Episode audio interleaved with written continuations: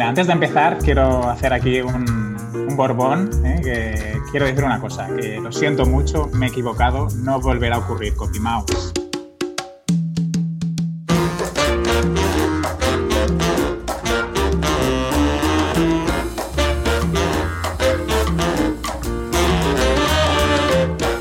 Buenos días, vecinos y vecinas. En nuestra ascendencia por la escalera de la evolución profesional, nos hemos topado con un hito, y es este episodio número 20 de la escalera. Parece que ha pasado media vida desde aquel 20 de marzo que comenzamos a grabar, y sin embargo aquí estamos, sin fallar ni una semana. Este podcast y la relación tan cercana que hemos establecido nos ha ayudado a estar más seguros de lo que hacemos a nivel profesional y de cómo lo hacemos. Esto no sería posible sin la inestimable compañía de Enrique Cortiña, consultor de ONGs en enricortiñas.com y al cual podéis encontrar también en asociacioneswp.com. Y por último, me presento. Yo soy Antonio Sánchez, desarrollador web en architect.com y podéis leerme en antoniosánchez.pro como escritor fracasado que siente la necesidad de empezar por enésima vez un blog. En este episodio, Enrique hablará sobre Facebook Ads, pero también comentaremos nuestra semana que incluye emails perdidos, alabanzas a CopyMouse, el puente de Barcelona, proyectos que nacen y cierre de trimestre. Eh, bueno, Kike, ¿cómo ha ido la semana? Muy bien, Antonio. Mira, antes de empezar, quiero hacer aquí un, borbón, ¿eh? que quiero decir una cosa, que lo siento mucho, me he equivocado, no volverá a ocurrir, CopyMouse. Uh, se nos enfadaron un poco con el tweet y la queja que hicimos el otro día a la gente de, de CopyMouse en, en, el podcast, porque yo, los que no nos hayan oído, la semana pasada comenté de que había pedido presu y, y que no me había llegado nunca, nunca el correo. Y bueno, así como un poco de broma, pues decir que, que sí que habían enviado el correo, pero Hotmail y, y esas cosas, pues nos lo habían metido en spam. Bueno, no, en realidad no lo habían metido en el spam, que simplemente... Habían decidido que no querían que te llegara ese presupuesto. Es, exacto. Bueno, ese presupuesto tampoco era, eran una, una, algunas preguntas que ahora sí que he recibido que me hacía Samuel sobre, sobre mi petición. Y... Samuel Acera de... Es, de CopyMouse. De Ojalá Ser Planta. Sí, también tiene un podcast con, con Cristina. Y de Fortú también. Ah, sí, es verdad, sí, sí, sí. Es que y... estoy escuchando ahora Ojalá ser planta a tope. ¿Ya te los has acabado todos? No, que va, llevo cuatro. Llevo cuatro. Son más largos que los de Boluda y así. No recuerdo. O sea, yo me los puse los cuarenta y pico que llevan, me los puse en, en cola y, y, simplemente estoy escuchándolos eh, uno detrás de otro y son muy interesantes, tío. Tocan, tocan temas muy, muy buenos y, y, merece mucho la pena. Y aparte ellos son bastante así divertidos los dos, ¿no? Samuel y Cristina y se hace sí, entretenido. Son Yo los voy escuchando de, de, vez en cuando algunos temas concretos y así. Son muy dicharacheros. Sí, son, son entretenidos. Bueno, eh, cuéntame, al final, ¿qué te, qué te dijeron CopyMouse? Bueno, pues CopyMouse básicamente me ha preguntado un poco qué, qué es lo que quería de, la propuesta que les pedí. Básicamente que les pedí branding de la página web, logotipo y diseño. También un, algún, revisar un poco técnicamente la, la web porque la, mi página yo la empecé cuando no tenía casi conocimientos de WordPress y he ido haciendo cosas que a lo mejor se pueden pulir y por no meterle yo horas y así, pues pensaba, bueno, pues ya que hacemos el, si me hacen una plantilla personalizada o alguna historia así, pues ya aprovechamos y hacemos un poco de limpieza. Tengo pendientes de, de responderles y, y, a ver qué, qué me comentan. Ya, ya, os iré diciendo y así. También me han, aprovechando que en el podcast oyeron que quería presupuesto, también me han, me han pedido si otros se han ofrecido a hacerme propuesta de presupuesto y, y, bueno, ya os iré contando cómo, cómo, va el proceso. Tampoco como no es algo urgente, ¿no? Pues vamos avanzando y, y os voy comentando. Aunque no digas quién, quién se ha ofrecido, eh, ¿podrías decir cuánta gente? Pues tenemos CopyMouse que yo les pedí preso y otra empresa. Ah, vale. Solo, sí. solo dos. Sí, como, como dije que era presupuesto freelance, pues ya la gente no se anima mucho. No. si hubiera dicho presupuesto gran empresa, Exacto. Mm. Hubiera recibido 15 ofertas. y nada. Y eso, pues con Copymouse así. No sé si quieres, vamos haciendo como la semana pasada, en que uno comentaba un tema y el otro otro, así también se hace un poco más dinámico. Pues venga, vale. dime cómo estás tú eh, esta semana. Yo esta semana he estado calentándome la cabeza de cómo automatizar facturas desde, desde Stripe, porque tengo los pagos en Stripe, pero no tengo más información. Y muchas veces me, me costaba mucho eh, hacerlas una a una y digo, pues mira, me preparo ya alguna especie de automatización y me lo, y me lo limpio así. Tampoco quiero enrollarme para no, no quitarle tiempo a, Facebook Ads, así que simplemente diré eso, que he conseguido automatizar desde Stripe la generación de facturas sin utilizar factura directa porque tampoco quería utilizar otra herramienta más. Eh, y nada, y, al cliente este exigente eh, le, mandamos el lunes eh, la primera propuesta de identidad corporativa. No le gustó ninguna de las tres propuestas, ¿vale? Pero bueno, ya ahí apretándole a ver, oye, ¿por qué no te gusta? y tal. al final nos contó cosas que se nos había pasado a nosotros por alto y que el hombre tampoco nos había dicho por, porque pensaba que eran obvias. Así que justo ayer le enviamos la segunda propuesta y, a esperar respuesta. ¿Y os dijo por qué no le gustaba? ¿No simplemente dijo no me gusta? Eh, no, él echaba de menos un símbolo identificativo que tenían los anteriores logos. Claro, nosotros solo habíamos visto el inmediatamente anterior y pensábamos que era una cutre, pero no es que era icónico de, su sector y, había que mantenerlo. Muy bien. Pues yo esta semana he empezado a trabajar con Costa Brava Walks. He estado revisando su embudo de conversión y he hecho un poco la planificación de, la campaña de Google Ads. Y cuando empiezas a coger trabajos así con gente que a lo mejor no, no está mucho metida en el sector digital, me he dado cuenta de cuánto de importante es tener a alguien en el equipo que domine un poco la materia sin que tenga que ser experto o especialista o dedicarse a eso y también que, que vea cómo las diferentes partes se encajan, porque te das cuenta de que los programadores han hecho una cosa por un lado, los que llevaban hasta ahora las campañas de Google Ads por otro lado, y, ostras, que haya sintonía en, los, en las diferentes estrategias, con las diferentes acciones, cuánto importante es, ¿eh? Ostras, es que, bueno, no sé, estos días he estado viendo de si todos los equipos tuvieran un CDO, un CMO, bueno, alguien que lleve esta parte técnica y de, comunicación y marketing, ¿cuánto mejoran los, proyectos? Sí, desde luego. Es que la gente, la gente tiene, tiene, no le da importancia a una cosa como es nueva y tal y, se piensan que es fácil, pues no, no le dan tanta importancia como la que realmente tiene.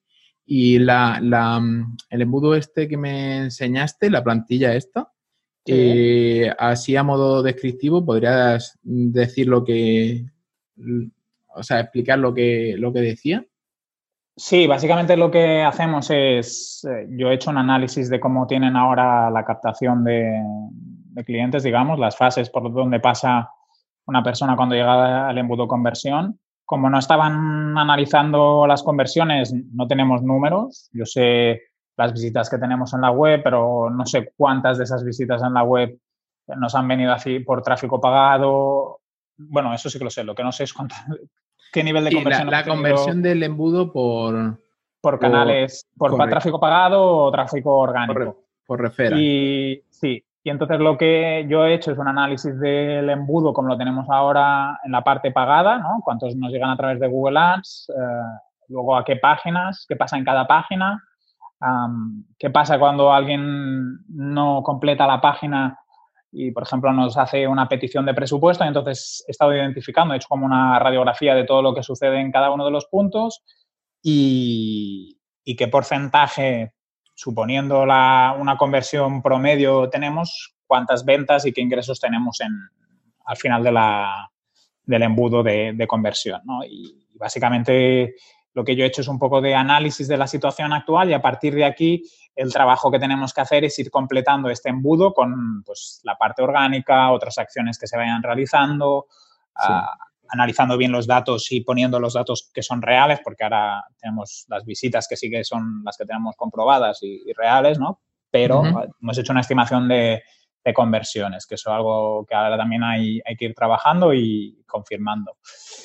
Y, básicamente es ese trabajo que hemos hecho, porque ellas reciben visitas, entonces tienen muchas consultas, la, compra directa ah, es para la parte de precios más baja, pues unos tracks de GPS que tienen, pero cuando el precio ya es más alto, la venta por precio es más alta, hay una parte importante de, clientes que, antes de comprar hacen consultas. Entonces, eso sí que ha sido muy importante identificarlo en el embudo y hasta los días que tardan las respuestas que tenemos por días, que eso es como dobles fases, ¿no? Te una petición o una pregunta, ah, pues después de dos días de tu responder, la persona hace compra o no compra, si hacemos un, segundo correo a esa petición inicial y hemos estado trabajando el embudo con, esa estructura.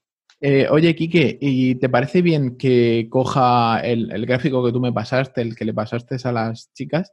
Eh, si le borro toda la información confidencial como valores y tal, ¿y te importa si lo cuelgo en el artículo?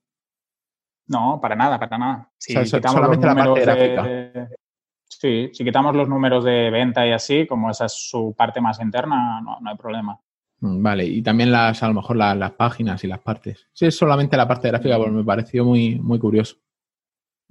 Sí, es, un embudo típico en el sentido de que es un embudo de ventas bastante estándar y bastante simple por el hecho de que ellas las fases de captación no las tienen muy trabajadas. Entonces, ahora uno de los objetivos que tenemos es ir viendo cómo ese embudo lo, mejoramos.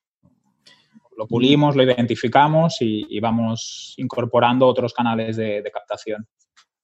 Mm, bueno, siguiendo yo con mi semana, en Kuma, eh, pues eh, nos entraron dos becarios y, macho, lo, la de trabajo que quitan si, si están motivados porque se están dejando la piel haciendo tareas más repetitivas como, por ejemplo, rellenar el Excel de los productos. O sea, eh, los productos a la hora de importarlos en la web, lo voy a hacer todo de un Excel con WP All Import. Pero claro, toda esa información que no está en ningún lado hay que generarla. Por ejemplo, descripciones, eh, tamaños, pesos, colores. Hay un montón de cosas que no, que estaba dispersada pues en tarifas o tenías que ir directamente a, preguntar al jefe de producción, cosas así. Y son ellos los que se están encargando de hacer todo eso. Y, nada, y desde aquí, que aunque no me vayan a escuchar, pero que los becarios quitan un montón de trabajo si, si están motivados y si tú les motivas. Eh, como por ejemplo, yo todo lo que sé se lo enseño a, les estoy enseñando Photoshop para que también me puedan generar las imágenes de productos, a editarlas y recortarlas, un poquito de curvas, eh, les enseño maquetación, les enseño cositas y así también los mantengo motivados. Y, de esta manera la web está cogiendo un aspecto magnífico. Voy a dejar un, voy a pasar por el grupo de Telegram un pantallazo de, de una de las páginas para que veáis el, nivel que está cogiendo y también lo bueno que tiene es que las, las imágenes, las fotografías nos, nos, las ha hecho un fotógrafo profesional que eso nos, vamos, da otro aspecto completamente a la web. Sí, es muy chula la pantalla que, bueno, me has pasado una captura de pantalla y es muy, muy chula. Yo creo que la página les ha quedado espectacular. Sí, al final es, eh, es una manera de mostrar que realmente se produce allí todo. en comparación a otras empresas que dicen que son fabricantes, allí realmente sí que, lo hacemos todo y es una manera de, demostrarlo, por así decirlo. Sí, y, en la imagen se ve ese trabajo que, hacéis de forma artesana o manual, que yo creo que da un valor diferente de, a lo mejor otras empresas, como tú dices. Correcto súper chulo. Pues mira, yo después de esta semana en Barcelona fueron las fiestas de la Merced la semana pasada y mucha gente se cogió puente y como estamos a final de mes, no sé si es algo mental, si, este, si debe estar estudiado, ¿no? Cuando final, antes de vacaciones, tipo Navidades, agosto, la gente antes de esas fechas, que son simbólicas en realidad, quiere tener muchas cosas acabadas, en los finales de mes yo también me doy cuenta, o por lo menos con la gente que trabajo, la gente tiene la necesidad de, conseguir hitos, ¿no? Llegamos a septiembre y tenemos que acabar lo que, lo que sea. Y claro, me he encontrado que ha habido gente que se ha ido de puente y llegamos a miércoles o jueves y dicen, ostras, para el día 30 tendríamos que tener acabado esto. Y dices, pues me lo podrías haber dicho el lunes o el viernes de la semana pasada y entonces tendríamos ejecutada esa tarea. ¿no? Y luego también me he encontrado con un proyecto que estoy desarrollando para, para un cliente que todavía no, no, puedo explicar, que ya casi estábamos a 50% de proyecto acabado, bueno, definido en ejecución, y que quieren hacer cambios. Hostia. Sí. Yo me había hecho la planificación hasta diciembre de cómo iría el proyecto con el resto de clientes y tal, y dices, madre mía. Pero cambios eh, de la parte inicial. sí, sí, de formato y estructura que afectan al 50% restante, pero que también al 50% inicial. Entonces, claro, yo al cliente le dije, ah, pues si hacemos eso hay que cambiar las expectativas, la definición de, de expectativas y de objetivos iniciales. ¿Y, de presupuestos incluso o no? No, lo que hemos hecho es cómo calcular, pues mira, de lo que teníamos presupuestado, hacemos como una bolsa de horas y hacemos estos cambios que pedimos y cuando se acaben las horas, pues si la ejecución queda a un 60% o a un 70%, pues queda a un 60% o al, porcentaje que sea. Si llegamos al, al, objetivo inicial perfecto y si no, pues no pasa nada. Como hacemos esta reestructuración, lo que, Igualmente, mentalmente, para mí por lo menos fue de, Para mí era como, ostras, tanto tiempo invertido, ¿no? Consensuando, empezamos a ejecutar bajo criterios eh, en un marco y tal.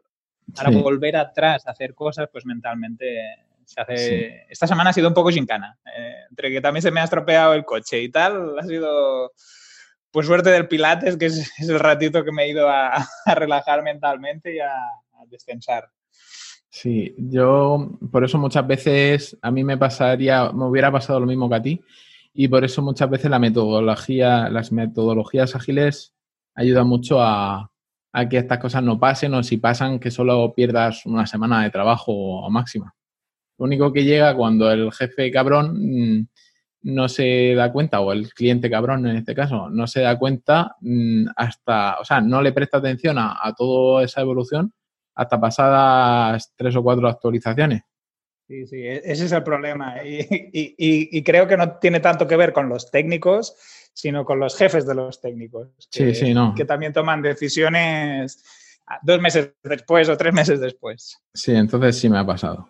También lo mismo. Sí, sí paciencia. Esta semana, como he tenido mucho lío, la paciencia la tenía un poco abajo, pero intento ahí mentalmente decir, bueno, no pasa nada, rearrancamos y a seguir.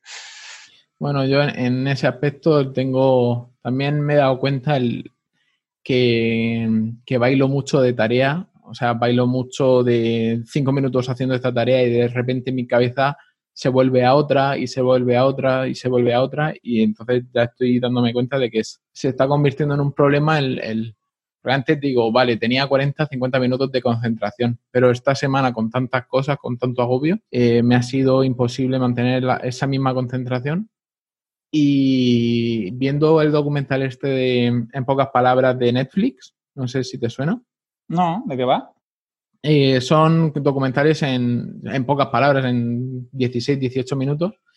Y vi uno del, lo que una vez lo tocamos aquí en el, en el podcast, lo que es el, ¿cómo es? El, el full mindfulness. sí. tener foco, ¿no? Prestar atención y tener foco. Pero que se consigue mediante meditación. El hecho de tú controlar tu mente y que no vuele y que no tal, se consigue mediante meditación y, tengo el objetivo de, empezar a, meditar. Probé a suerte, o sea, probé a ver si, digo, a ver cómo es de difícil el, hecho de controlar la mente y, es que es imposible. Estuve 40 minutos y no conseguía más de 30 segundos sin que sin pensar en nada. O sea, sin pensar en nada o concentrado solamente en una cosa. Y, es, entrenar, ¿no? Sí, es entrenar, es como un deporte, pero un deporte muy difícil. Y bueno, también he tenido una pequeña, pequeño problema en una de las webs que tengo el, con el cambio del SCA, este de Stripe, que me han dejado algunas pasarelas de pago cortadas sin poder cobrar y no me había dado cuenta, pero ya, ya está solucionado. Y solamente decirle a, a los vecinos que si tenéis Stripe en alguna web que comprobéis que se puede pagar correctamente para que no tengáis el mismo problema que yo. Porque tú no te habías dado cuenta o alguien te avisó. No, no me avisaron. Ostras. Qué heavy. Pues si sigo yo con mi semana, de los leads que comenté la semana pasada, parece que el de la fundación que quería una web va a ir hacia adelante. Seguramente se queden con la opción de asociaciones WordPress, que es la, versión prediseñada y paquetizada. También he conseguido como lead la, redacción del plan de redes sociales para, para una ONG, que empezará a mediados, finales de octubre. Como tengo un poco de lío este octubre, a lo mejor intento ajustarla. Lo que pasa que también querían para llegar al... Las ONGs justo después del Black Friday tienen como una acción... Campaña de Navidad, ¿no?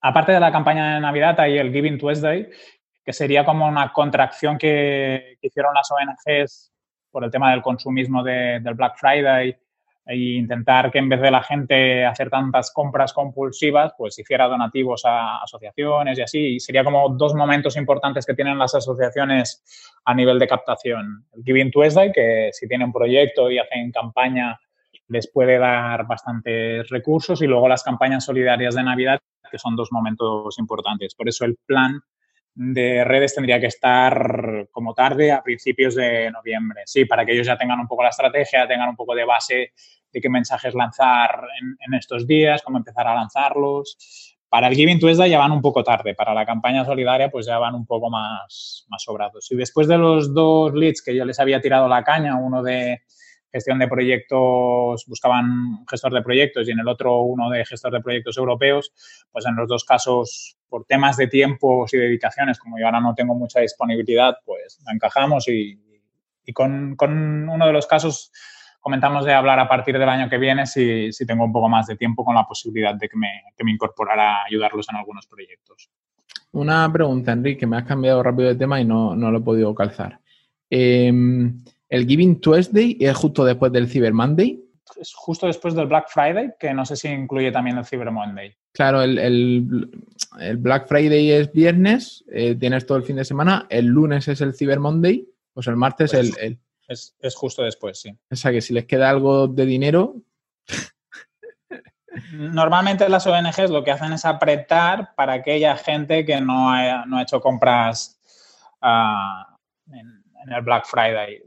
En realidad, si cae a finales de noviembre, ¿no? El Black Friday, pues el Giving Tuesday justo empieza a principios de diciembre, más o menos. O a finales de noviembre o a principios de diciembre. Este año la fecha no la sé, creo. ¿3 de diciembre puede ser? Sí, sí, sí que podría ser.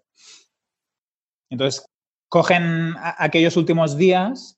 Yo creo que la estrategia es bueno, ahora que te has gastado la pasta locamente durante el noviembre en cosas que a lo mejor no necesitabas, a principios de diciembre que a lo mejor ya tienes el, sueldo o has recargado un poco dinero, haz algo que contribuya a la sociedad.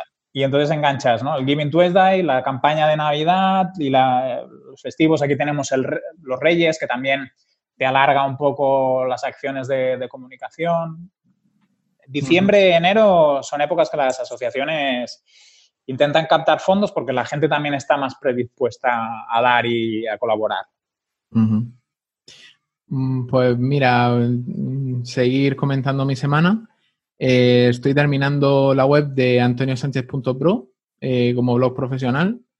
Eh, creo que para el día de la emisión del podcast ya estará subida, o sea, está ya hecha, solamente me falta meter contenido. Soy súper vago escribiendo y, y, quiero por lo menos tener tres posts antes de, lanzar, pero igualmente pondré, pondré claves de acceso como usuario suscriptor en, el grupo de Telegram para la gente que, que está ahí, que tenga como una especie de acceso VIP. ¿Va a tener formularios esta o va a ser como, como la otra? no, no, esta, esta ya tiene la legalidad perfecta tiene todo.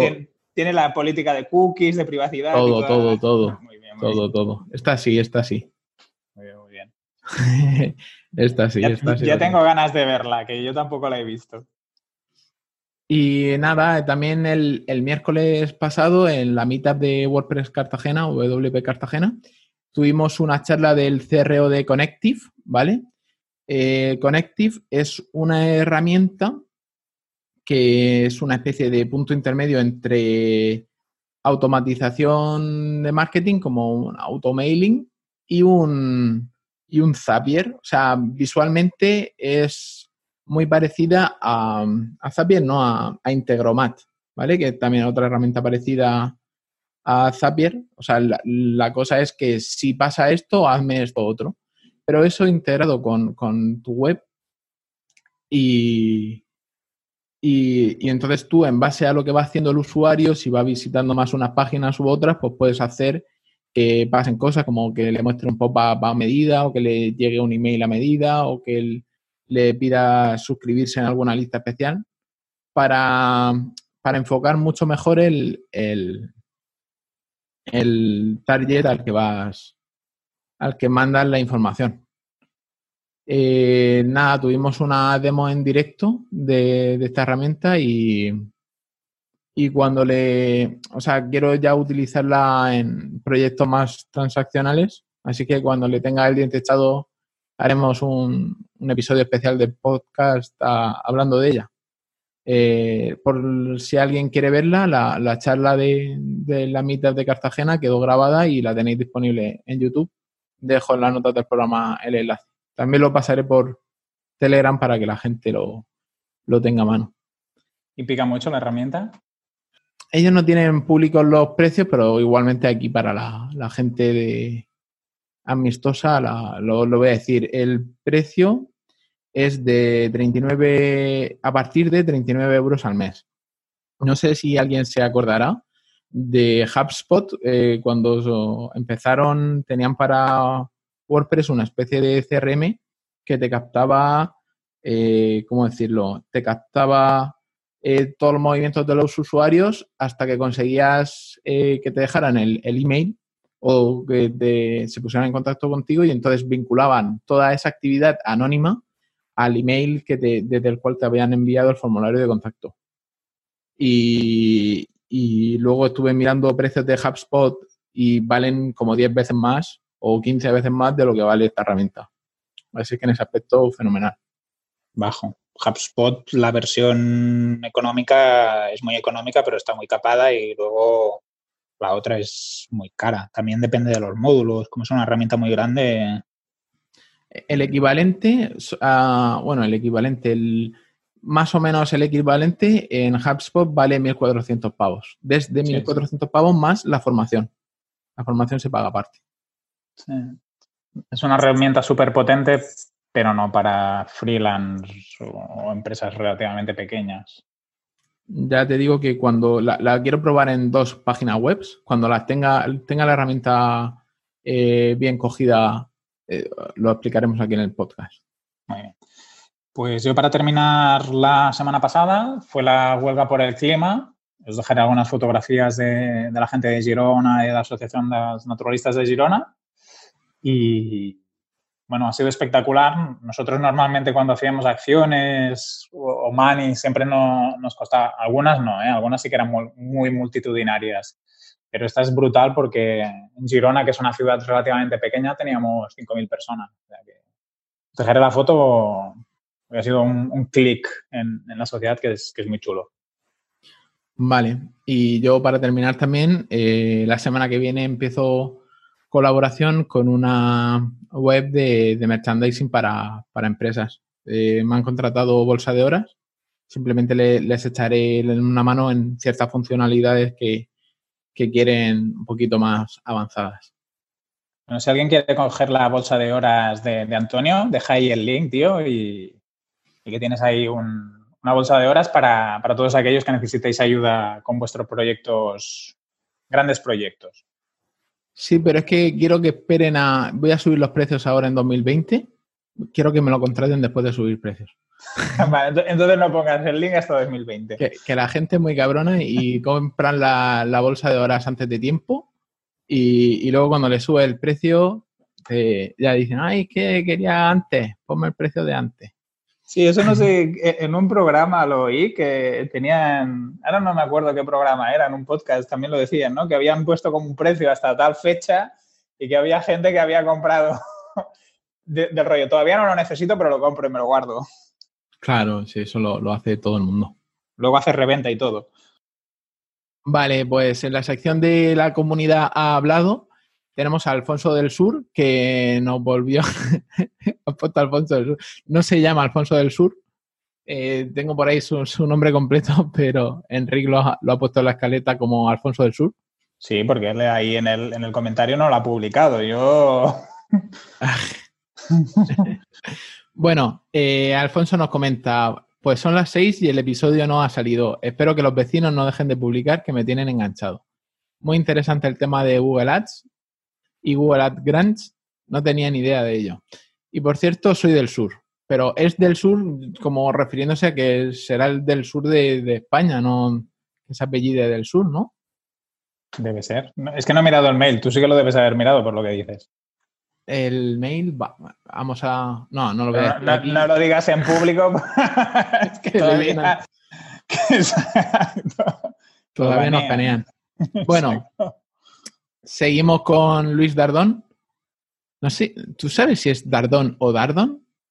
No sé, no sé. Si no tiene acento, debería ser Dardón. Dardón, Luis Dardón. Es así como eh, americano el nombre. Bueno, eh, nos escribe, bueno, la verdad es que cada capítulo es una expectativa. A la fecha no han fallado en cumplirla. Felicitaciones, chicos, sigan adelante. Desde este lado del charco seguimos a la espera de más SEO, marketing y KPIs. Feliz semana. Eh, hablando de, bueno, a colación del comentario, eh, seguramente deje en Telegram una encuesta sobre, sobre el siguiente tema, que está ahora mismo entre Tag Manager y objetivos y KPIs, entre una de esas dos. Eh, y, tenemos otro debate también, que podemos hacer público. Ah, sí, también, pero más adelante, ¿no? Sí, sí, sí, lo podemos hacer a final de cierre. Vale. Eh, también decirle a los vecinos que todavía no han entrado en el grupo de Telegram, que ya somos cerca de la veintena y que para, buscarnos solamente tienen que ir a Telegram, al buscador que tienen general, el buscador que tienen eh, cuando no están metidos en ninguna conversación y buscar la escalera podcast. Eh, simplemente buscarlo, somos los primeros. El iconito también es el mismo que el de, que el de los episodios, así que es muy fácil entrar. Animaros. Y aparte hay debates interesantes sobre diferentes temas de marketing y el último era sobre comentarios en TripAdvisor, creo, en Google My Business. Ah, sí. ¿Qué debate, qué debate se generó alrededor de? Sí. Y por último, eh, los chicos de, negocios y WordPress, el podcast, eh, desde allí nos, Yannick y Elías nos preguntan cómo monitorizamos el tráfico y nuestra respuesta la podréis encontrar, bueno, ya está disponible en los comentarios de su podcast. Dejo en las notas del programa el enlace, ¿vale? Por si queréis saber cómo monitorizamos el tráfico a nuestra web, eh, ver desde dónde, eh, cómo sabemos desde dónde nos llegan las visitas y tal. Y bueno, cambiamos de sección rápidamente porque nos hemos comido media hora del, más de media hora del programa y y esta nueva sección se llama Valor al grano. Que es el tema central que hacíamos hasta ahora. Que es el tema central, pero dado que hemos llegado a la fase de deleite en la que nuestros vecinos ya hacen spam por nosotros, solamente nos queda aportar valor, así que al grano. muy bien, muy bien. Ah, pues le tiro yo entonces. Venga, tírale. Venga.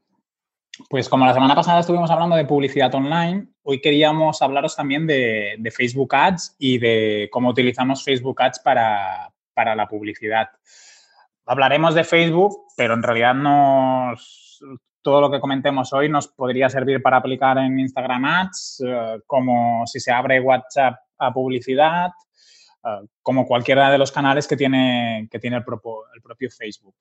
Antes de, nada, quería deciros que la publicidad en Facebook en realidad la publicidad digital, eh, en general, cuando funciona por, por sistema de pujas, es muy parecido los diferentes canales. Por lo tanto, Facebook más o menos funciona como lo que ya os comentamos la semana pasada, que no sé si quieres, Antonio, luego también podemos poner en las notas del programa el, sí, lo, voy preparando. anterior, ¿no? Lo voy preparando, sí. Y la publicidad sigue una estructura parecida, ¿no? En lo que tenemos campaña, conjuntos de anuncios y anuncios. Y en cuanto a la visibilidad, pues un poco parecido, Facebook. Uh, cuanto mejor es nuestro anuncio, cuanto más acciones puede que tenga, cuando la, la relevancia del anuncio sea un poco mejor, pues más visibilidad tendrá. Evidentemente, si tú pones solo 10 euros y alguien pone 200, pues el de 200 probablemente tendrá más impacto, pero tenemos luego algunas cositas que nos ayudan a, mejorar nuestro anuncio. También es importante cuando estamos planteándonos una campaña de Facebook Ads, a dónde enviamos a las personas, porque me encuentro a veces que la gente empieza a hacer campañas en Facebook Ads y luego los llevamos a una página que pues o no obtiene la misma información que estamos anunciando o es muy complicada, entonces al final estamos gastando dinero uh, y no conseguimos conversiones. Por lo tanto, es importante, como hacíamos con Google Ads, uh, cuando un cliente nos pide que quiere una campaña en Facebook Ads, pues hacer un poco de dashboard de la situación del cliente, preguntarle si ha hecho publicidad, qué, qué resultados ha obtenido, si ha utilizado Facebook, ¿no? Tú la semana pasada o hace un par de semanas decías, ostras, no sé si hacer Facebook Ads porque no tengo página de Facebook o no tengo Instagram. Sí. Pues eso también nos condiciona. Si la persona tiene una página con pocos seguidores o que no la tiene muy bien cuidada, pues a lo mejor Facebook no es la mejor estrategia que tenemos que utilizar. También ver lo que hace la competencia nos puede dar ideas sobre tipo de público al que ellos se dirigen, cuáles son sus posts que más funcionan para nosotros intentar copiar algunas estrategias que estén haciendo, copiar y adaptar, ¿eh? no, copiemos directamente los textos, que eso también se, se, ve por ahí. ¿no? Y una vez tenemos identificadas esas cosas, pues a partir de ahí empezamos a marcarnos qué objetivos publicitarios y qué tipos de anuncios, si la persona ha utilizado, cómo le han ido y si no, pues nosotros empezamos a definir qué tipo de estrategias y principales objetivos. Para los que no lo sepáis, Facebook uh, al final, lo que comentábamos antes del embudo de, ventas, ¿no? Pues los embudos casi siempre empiezan con una parte, bueno, casi siempre no, los embudos empiezan con una parte más grande, ¿no? Que se va estrechando a medida que bajamos. Y hay muchas nomenclaturas, hay el MOFU, el TOFU, después tenemos el AIDA, tenemos muchos nombres para embudos que al final más o menos todo quiere decir lo mismo y Facebook tenemos como tres grandes objetivos para las campañas y los tipos de anuncios, que son el reconocimiento, que sería esa parte más ancha del embudo. Después tendríamos la consideración, ¿no? en el que la persona ha, empezado a conocernos y empieza a, considerar la posibilidad de comprarnos o empieza a tener una interacción con nosotros que es un poco diferente de esta más inicial que puede tener por un simple impacto. Y luego llegamos a, la parte final del embudo, que sería la conversión, que puede ser una venta, pero puede ser que nos dejen un correo electrónico, puede ser que nos hagan una petición de presupuesto. Las conversiones, en estas, como estos tres grandes principales, estos tres tipos de, de, objetivos, tenemos diferentes mini acciones o diferentes cosas. Por lo tanto, una conversión puede ser una venta, pero puede ser también que nos dejen un correo. Y en este punto es importante identificar qué objetivos perseguimos en la, en la campaña y qué presupuesto tenemos. Y tenemos que valorar con el cliente en qué situación se encuentra su público y qué es lo que ha hecho. Si tiene un poco de experiencia, si ya tiene una buena base de usuarios, pues a lo mejor ya podemos utilizar reconocimiento, consideración y conversión. Si es una persona que en su comunidad es pequeña o justamente se inicia, pues a lo mejor tenemos que enfocarnos más a, objetos, a objetivos de reconocimiento, porque si avanzamos mucho o intentamos atacar algunas fases del embudo al principio, pues a lo mejor los resultados son más complicados. En esto también hay un poco de, divergencia entre estrategias de marketing. Hay gente que ataca todas las fases de los embudos, hay gente que se prefiere concentrar primero en una, luego ir a otras. Yo creo sí. que depende un poco de cada cliente y de cada situación y también podemos hacer test, porque a veces tenemos prejuicios ¿no? y pensamos, pues mira, esto va a ser así porque el 90 de las veces que me he encontrado con una cosa ha sido así. Pero a veces te encuentras en contextos que pues no es, ¿no? Y entonces yo soy mucho de testear y lanzar pruebas. A lo mejor el cliente tiene poca experiencia y tenemos que concentrar la inversión en reconocimiento, pero a lo mejor hacemos algunas pruebas a conversión para ver qué pasa. Porque si, nos, si nos funciona pues alguna cosa, pues podemos empujarla un poquito más. ¿Qué te iba a decir, Kike? En algunos casos yo he visto que, que, la gente lo que hace es testear. O sea, lo primero que hay que hacer es no dar nada por hecho, testear las distintas fases y, y ver cuáles le funcionan y luego apostar más por esa fase, ¿no? Sí, eh, yo me gusta esa filosofía de trabajo. Por ponerte un ejemplo, en, el posgrado de, marketing, uno de los profesores nos comentó que una vez querían hacer un, cambio de precios y esto es como un, como un kick-off, ¿eh? sería como, como un KitKat, un kick-off no, un KitKat.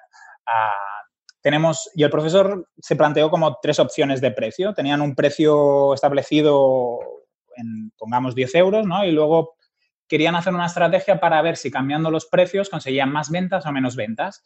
Y dentro del equipo de marketing, pues estuvieron haciendo como un poco de encuesta. Y unos decían que si el precio era 9,99 sería mejor que 10, unos decían que si era 10,99 era mejor, ¿no? Hicieron una prueba con tres precios y al final lo que pasó en, el, en, el, en los test que hicieron es que las modificaciones de precios, como eran muy pequeñas, al final los porcentajes eran muy parecidos. Y si el equipo de marketing hubiera decidido por su experiencia o sus conocimientos que era mejor uno, pues a lo mejor hubieran perdido esa información. O sea que a veces es mejor testear, probar, que pensar, pues mira, siempre hay que empezar de esta forma. Sí que está bien planificar y tener un poco de idea uh, de qué es lo que crees que va a pasar, pero luego vamos a validarlo en real, porque al final el público puede ser diferente.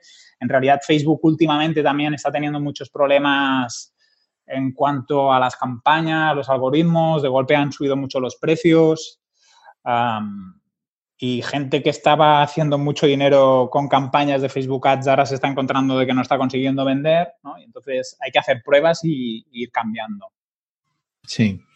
Y bueno, quería cortarte antes, pero me, daba miedo pararte los pies. No, no, eh, a temas de, de diseño de landing pages, ¿tú harías una landing page? O sea, eh, ¿enfocas el tráfico hacia una página ya existente de la página web que corresponde a la campaña o la creas desde de, cero? Yo personalmente prefiero poder tener una página específica para cada campaña porque me permite explicar mejor las cosas cuando la gente aterriza, porque puedo hacer un traqueo mucho más específico de por dónde me viene el tráfico. Todas las conversiones también la, atribución las puedo definir mucho más, pero depende un poco del cliente, de si tiene recursos, eh, si prefiere tener visitas más a las páginas generales, depende un poco. Si, si, yo puedo optar y si el cliente acepta, prefiero enviarlos a una página específica. Y en realidad la semana pasada os comenté que había empezado a utilizar un programita tipo páginas prediseñadas para aquellos clientes que no tienen recursos como para hacer una landing o así, para tener cosas muy sencillas, muy rápidas que me puedan servir para esta parte. Porque si al final yo mando al cliente, por poner un ejemplo, ¿no? Estamos intentando conseguir mejorar la base de datos de, de una asociación, por lo que sea, tienen poca base de datos. Si los envío a la página general de contacto, la persona si le echo un tipo de anuncio, a lo mejor se pierde en esa página general, porque verá que se hacen referencias a más cosas. Si en cambio lo mando a una página específica donde relaciono el texto con el copy del anuncio, aparte le intento dar un poco más de información de por qué ha llegado hasta ahí, por qué queremos que nos deje sus datos o qué va a pasar cuando nos deje sus datos, mejoramos mucho las conversiones. Incluso el usuario cuando hace ese proceso lo ve mucho más natural que se lo envías a una página de servicios general o a una página de proyectos o a una página de contacto que sería la, que se encuentra en la web de, forma normal, digamos. Sí. Yo prefiero hacer landings. Sí. y otra. Puede, y, a veces también tenemos, si queremos consideración y reconocimiento, pues a lo mejor nos interesa más enviarnos a la página general para que la persona, mm. pues, pueda navegar, hacer un poco de prospección, conocernos un poco más. Yo cuando hacía campañas en, mi anterior empleo, lo que hacíamos era crear squeeze page. No sé si sabes lo que es una squeeze page. Sí, sería como una landing. O es como una landing. Tienes un lead magnet y estas historias. en la que lo único que puedes hacer es eh, dejar el, o sea, o volver atrás o dejar el, contacto. O sea, no tienes otra opción. No hay, menús, no hay escapes, ¿no? Es como una calle sin salida, digamos. Correcto. Y bueno, hicimos distintas pruebas con distintos tipos de tráfico y, y en remarketing, ¿vale? En gente que ya había estado anteriormente en el embudo de ventas, la gente que entraba por segunda vez o, gente que ya había estado interesado y había mostrado un interés por ese producto, le mandabas a, la squeeze page y, y, te, te compraban. O sea, que era dependiendo de qué... O sea, ese mismo hicimos un test A-B de mandarle a una squeeze page o mandarle a una página igual, pero con puntos de fuga, por así llamarlos. Y los puntos, o sea, la gente si no tenía alternativas, dejaba el, el, o sea, los datos de contacto para, que se le contactara o, compraba, o sea, me refiero, convertía en lugar de, irse por ahí.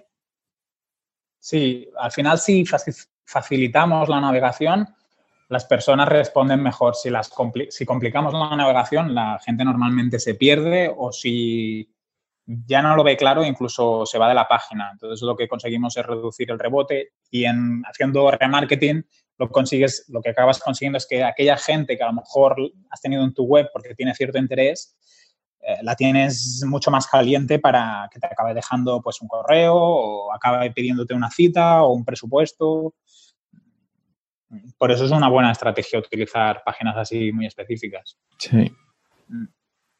Luego yo en las campañas, que es para mí una de las partes más importantes, es la segmentación del público. Hemos definido los objetivos, tenemos un poco el presupuesto, vemos en qué situación nos encontramos, valorar muy bien a qué público nos dirigimos, porque cuanto mejor sea el público al que le estamos lanzando los mensajes, más conversión tendremos, mejores resultados tendremos en el anuncio. Y aparte, Facebook, a diferencia bueno, Facebook puedes pagar por conversión, por impresiones, pero si estás pagando por impresiones y vas a un público muy generalista, lo que acabas haciendo es pagar sin tener buenos resultados. Por lo tanto, eh, cuanto más acotado es tu público, en realidad, aunque fuera por clic, si estás impactando más gente que no tiene bien bien interés por tu anuncio o por tu producto o por lo que sea, pues cuanto mejor hagamos eso, vamos a conseguir mejores costes en cuanto a la publicidad y mejores resultados. Y en algunos casos en los que me he encontrado en que la, yo intento siempre ir a públicos personalizados. Si ya tenemos una base de datos, pues cargas la base y eso te permite hacer una buena segmentación. Si a veces los clientes no tienen una buena base de datos o por lo que sea no la quieren utilizar, ah, pues les propongo ir a utilizar Facebook Lead Ads que sería una plataforma específica que nos permite captar suscripciones a un newsletter, formularios de contacto y esto también nos puede ayudar a agrandar la base de datos y empezar a tener datos de más calidad de, de, los que inicialmente tenemos. Sería como, si no tenemos una buena base para empezar a hacer la segmentación, pues a veces les propongo utilizar esta opción de Facebook que, da bastantes buenos resultados. En, mi experiencia, esta, esta, herramienta de Facebook de Leads Ads, eh, me acuerdo yo cuando estuve haciendo la parte de analítica en la anterior empresa, eh, convertía menos del 0,1% estos leads, o sea, esta captación de, de leads se producían, menos del 0, o sea, la calidad era pésima, teniendo en cuenta que la, que la conversión total de, de las captaciones era superior al 15, entre el 15 y un 20, teniendo en cuenta que solamente los que entraron por Facebook Leads Ad em, estaban por debajo del 0,1. Ajá. Eh, o sea, dejamos de utilizarlo, o sea, estamos hablando de análisis de la campaña 17-18, ya dejamos de utilizarlo por, por esto mismo que te estoy diciendo, que no, o sea, la conversión era, era ridícula para la inversión que se había hecho entonces no sé hasta qué punto ahí se cogen leads de calidad, porque al final el, usuario, según tengo entendido, el usuario no tiene que dejar los datos, simplemente tiene que pinchar y se le mandan los datos de Facebook. Sí, correcto. tú puedes definirlo un poco. Lo que buscamos es que la persona con menos esfuerzo nos dé sus datos. Como Facebook ya tiene muchos datos, por ejemplo, si estuviéramos intentando captar teléfonos, que es como uno de los datos más difíciles de conseguir de una persona, y tú le has dado tu teléfono a Facebook, si la persona nos entra al anuncio, en vez de decirle marca tu teléfono, le podemos decir con un simple check, eh, envíame tus datos, tú ya le estás informando evidentemente de que te va a enviar tu teléfono, pero no tienes ni que marcarlo. yo las pruebas que he hecho en general han, ido bien. Como decíamos, siempre hay que testear y probar. La facilidad que tiene Facebook es que no sales de la, de la aplicación, está todo muy integrado, no te vas a una página de terceros, todo eso normalmente ayuda a que la conversión sea mejor. Habría que ver también cómo se había hecho la segmentación, el perfil a quien se le estaba mostrando los anuncios. Claro, eso, eso es lo que estaba pensando justo ahora mismo, que si el público al que le estabas enviando esa, mm, esos leads, esa captación de leads, no era directamente tu público objetivo o no era un público con mucha conciencia de lo que estaba haciendo, pues a lo mejor por eso se captó tan, tan mala calidad de, leads. Sí. Al final también tenemos que, cuando estamos haciendo publicidad o cuando estamos haciendo cualquier estrategia en marketing, es ver qué es lo que nos funciona mejor y ir intentando equilibrar aquello que no nos funciona. Si en vuestro caso las conversiones eran tan bajas, pues evidentemente la estrategia es dejar de, poner esfuerzo ahí y podemos buscar otra para no depender solo de un canal. Por lo que os decía ahora de, o lo que comentábamos, de que los precios están subiendo, mucha gente que tenía alta dependencia de Facebook. Instagram todavía creo que la cosa está más razonable, pero si el 90% de tus ventas te entran por Facebook y por lo que sea Facebook deja de funcionar o te empiezan a subir los precios, pues puedes tener un problema. ¿no? Yo creo que es, es importante diversificar y ir probando. Evidentemente, al final siempre tienes algunos canales que te traen mejores conversiones, te traen más tracción, sean como sean. Lo que está bien es ir diversificándolos por si acaso. Pues, si en vuestro caso Facebook Leads no, Lead Ads no funcionaba, pues yo hubiera dejado de hacer eso y hubiera atacado otra estrategia. Sí, al final. Yo las veces que lo he utilizado para agrandar bases de datos me, ha funcionado. También mm. supongo que al final tu sector eh, o donde trabajabas antes debe ser un sector muy competido, donde hay mucha, mucha competencia. Y en el mío hay mucha competencia, pero la gente da más los datos a nosotros seguramente que, a empresas.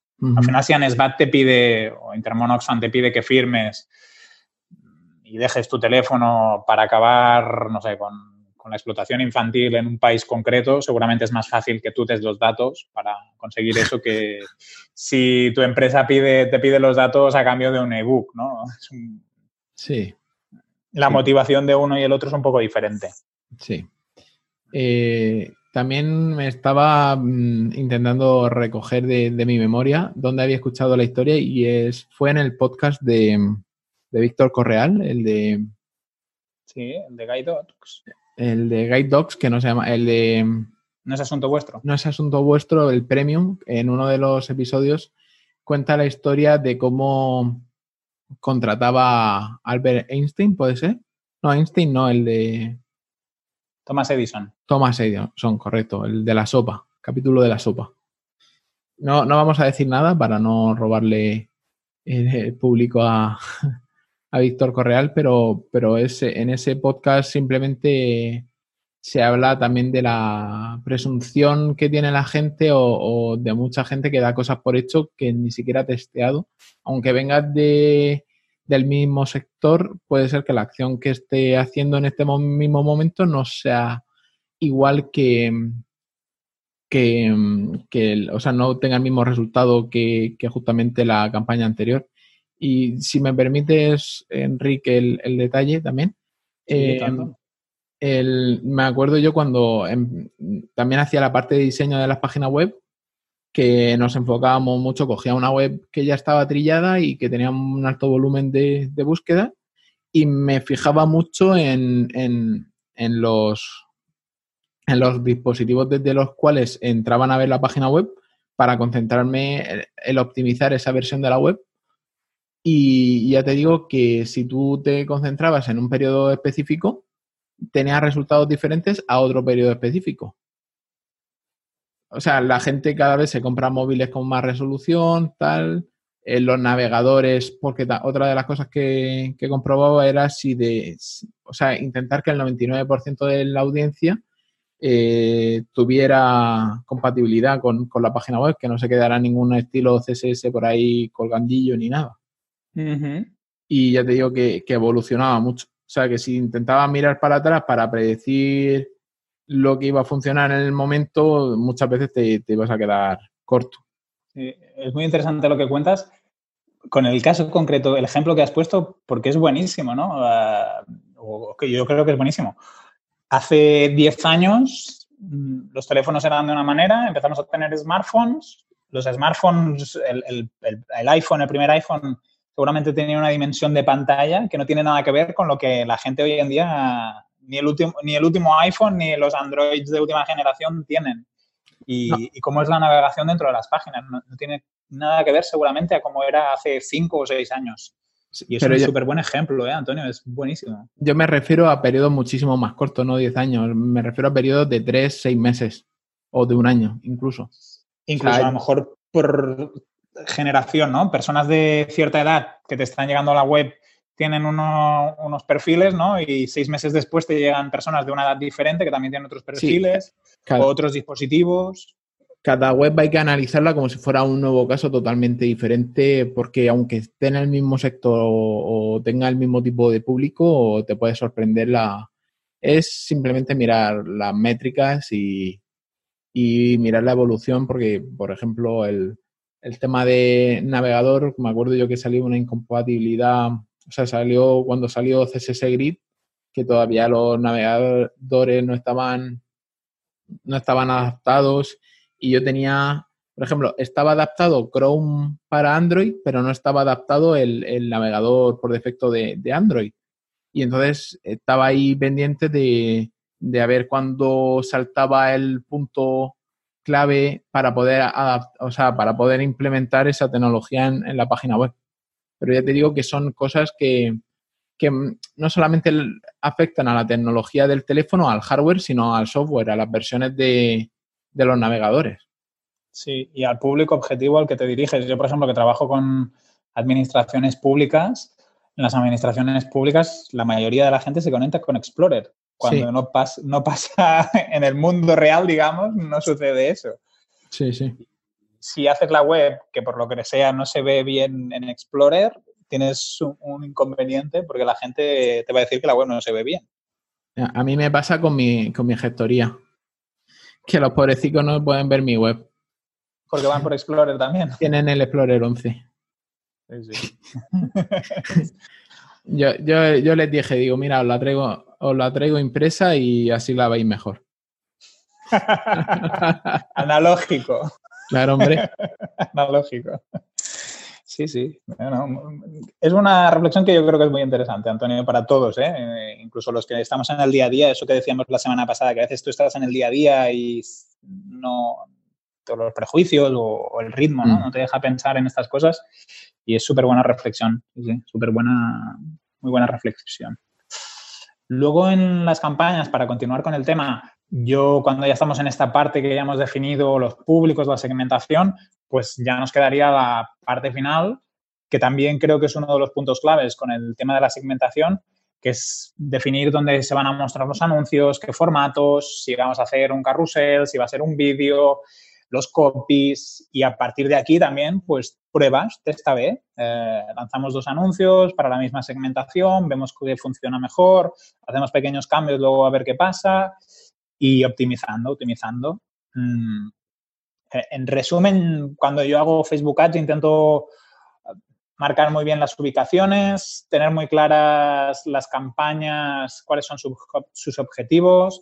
Si podemos hacer campaña con el objetivo de conversiones, pues vamos a hacer pujas por conversiones. Si vamos a hacer campañas en las que intentamos otras cosas, pues limitar las pujas para controlar un poco más qué es lo que gastamos y cómo, vigilar los días cuando lanzamos las campañas. Yo, por ejemplo, no intento, intento no hacer campañas muy largas o durante mucho tiempo, sino pues a lo mejor tal día, a talas horas analizar qué va pasando Y como tú decías, remarketing, porque al final tenemos tráfico y si han llegado a nuestra web y han estado un ratito ahí, probablemente tienen interés. Entonces, volvamos al remarketing. A veces la gente dice, estas me persiguen los anuncios y por lo que sea has entrado en una página, no sé, en Booking o, o estas, ¿no? Y te, te, va persiguiendo durante días esos anuncios. Sí, al pero te persiguen porque una parte importante de las conversiones suceden después de haber entrado. Por lo tanto, para mí el remarketing es clave. Bueno, para mí supongo que el 90% de los que se dedican a marketing digital uh, es imprescindible. Sí, y también teniendo en cuenta lo de las siete impresiones, la ley está, bueno, la ley, la presunción de ley de las siete impresiones, que necesitas eh, tener como unas siete impresiones para poder tomar una decisión. Sí, el número de impactos, cuantos más impactos, ¿no? Teóricamente, al final, la, la conversión, también puede ser que perdamos alguna conversión por, por impactos excesivos, pero sí, al final sí, necesitamos un tiempo para que la persona acabe convirtiendo. Sí, hombre, si son repetitivos, pero si tú te lo trabajas bien en que cada una de las impresiones que le vas a hacer es un arte diferente, un arte gráfica diferente, pues te puedes currar esas siete impresiones, esas ocho impresiones, eh, de tal manera que, que no, se no, no provoca rechazo al ser repetitivo. En, marketing político se pone como ejemplo la, las campañas que hizo Trump con Facebook, aparte de todos los problemas de analíticas y así, de que hicieron muy bien esta parte de, de ajustar los anuncios para cada segmento poblacional. Y, con las creatividades diferentes, con lemas diferentes y, y utilizaron mucho también las estrategias de remarketing. Uh -huh. Es un ejemplo de campaña política y de cómo, de marketing político, de cómo puedes utilizar el remarketing y los test A-B para adaptarte bien a, a, los públicos que has definido. Sí, sí. Yo espero que la gente, la verdad que ahora Facebook Ads está un poco revuelto mmm, y diría que muchas personas que están haciendo inversión en Facebook Ads las pararán, pues es mi sensación. Instagram a lo mejor todavía dura un tiempo y luego si viene WhatsApp también es, es otra, otro tema. Pero al final yo me quedaría con la idea de que la publicidad digital nos puede ayudar mucho, pero hay que diversificar, ir haciendo pruebas, intentar cosas nuevas. Pues tienes campañas en Facebook Ads Instagram, pues también puedes hacer pruebas en Twitter o en Google Ads. Hay que tener presupuesto, ¿no? Y ir haciendo las pruebas con, con cabeza pero yo creo que es una buena estrategia. Y ahora nos faltaría, que no sé, Antonio, cómo, cómo lo ves tú, la parte de cómo analizamos todas estas visitas que nos están llegando, cómo hacemos este remarketing, que sería para la semana que viene, ¿no? Que sería lo que tú a... Sí, bueno... Dominas si quieres, más. Si quieres lo, lo, podemos, lo podemos encajar la semana que viene y, y así damos por concluida esta, esta sección ¿no?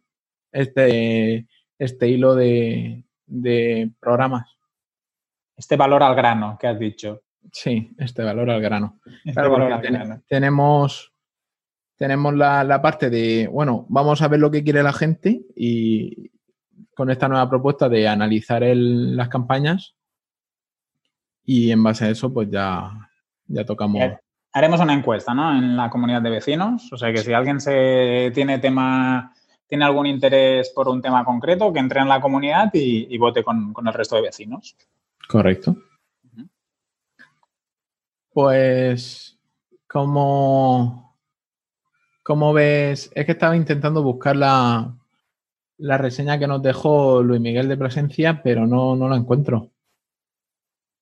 La reseña en, en la que nos en puso una estrella, en la que nos puso una estrella. No, pero la ha cambiado, la ha cambiado. Ha cambiado. Pues no sé, no la... es que no tengo iTunes. Para mí es, es como el gran desconocido. Sí, no, yo tampoco tengo. Y en la página web solamente sale una. Sí, sale la de Francesc. Yo es la única que he visto en iTunes. Bueno, vecinos, eh, no olvidéis que podéis dejar vuestros comentarios, sugerencias y dudas en la escalera Pro, en los comentarios.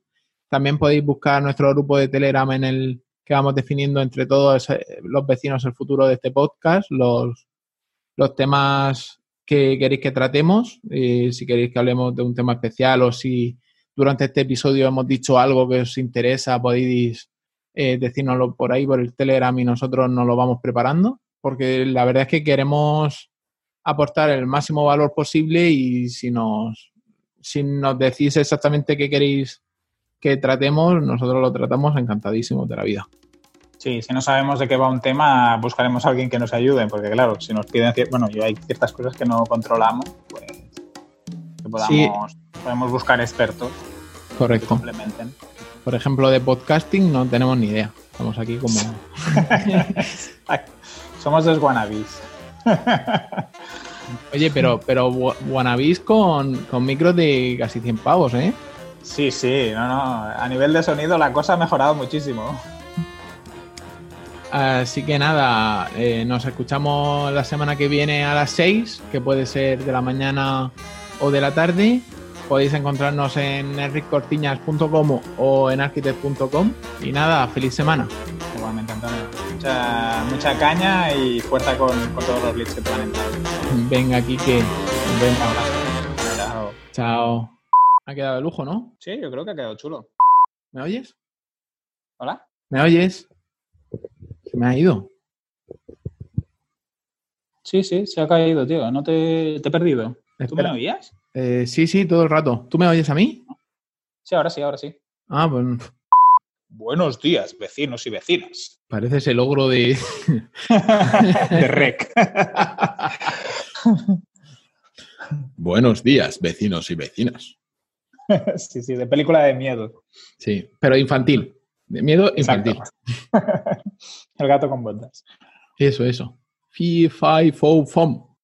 No, hombre, que no pasa nada. Y además nosotros avisamos de que puede ser a las 6 de la mañana o a las 6 de la tarde. Simplemente que la, la- la gente se acostumbra a lo bueno. No todo puede ser bueno en la vida. ¿no? Y, y así también los tenemos atentos. Lo que es seguro es que emitimos los, a- los, los Los martes. martes. Sí. Los martes. Bueno, pues cambiamos de sección. Eh, no tenemos cortinilla. ¿Tenemos cortinilla, Enric? Mm, Sí, pero aunque la tuviéramos, eso quiere decir más edición. Yo por mí no tenemos cortinilla. Si quieres hacemos una palmada, cambio de sección. No, no, no tenemos cortinilla. Esa puede ser nuestra cortinilla. Exacto. Bueno, Simplifiquemos, simplifiquemos. En iTunes que nos pongan las cinco estrellas. Bueno, supongo que si te dejan reseñas subes más. ¿qué va? Ah, ¿Qué va? Eso ¿no? es una leyenda urbana. Es una camama.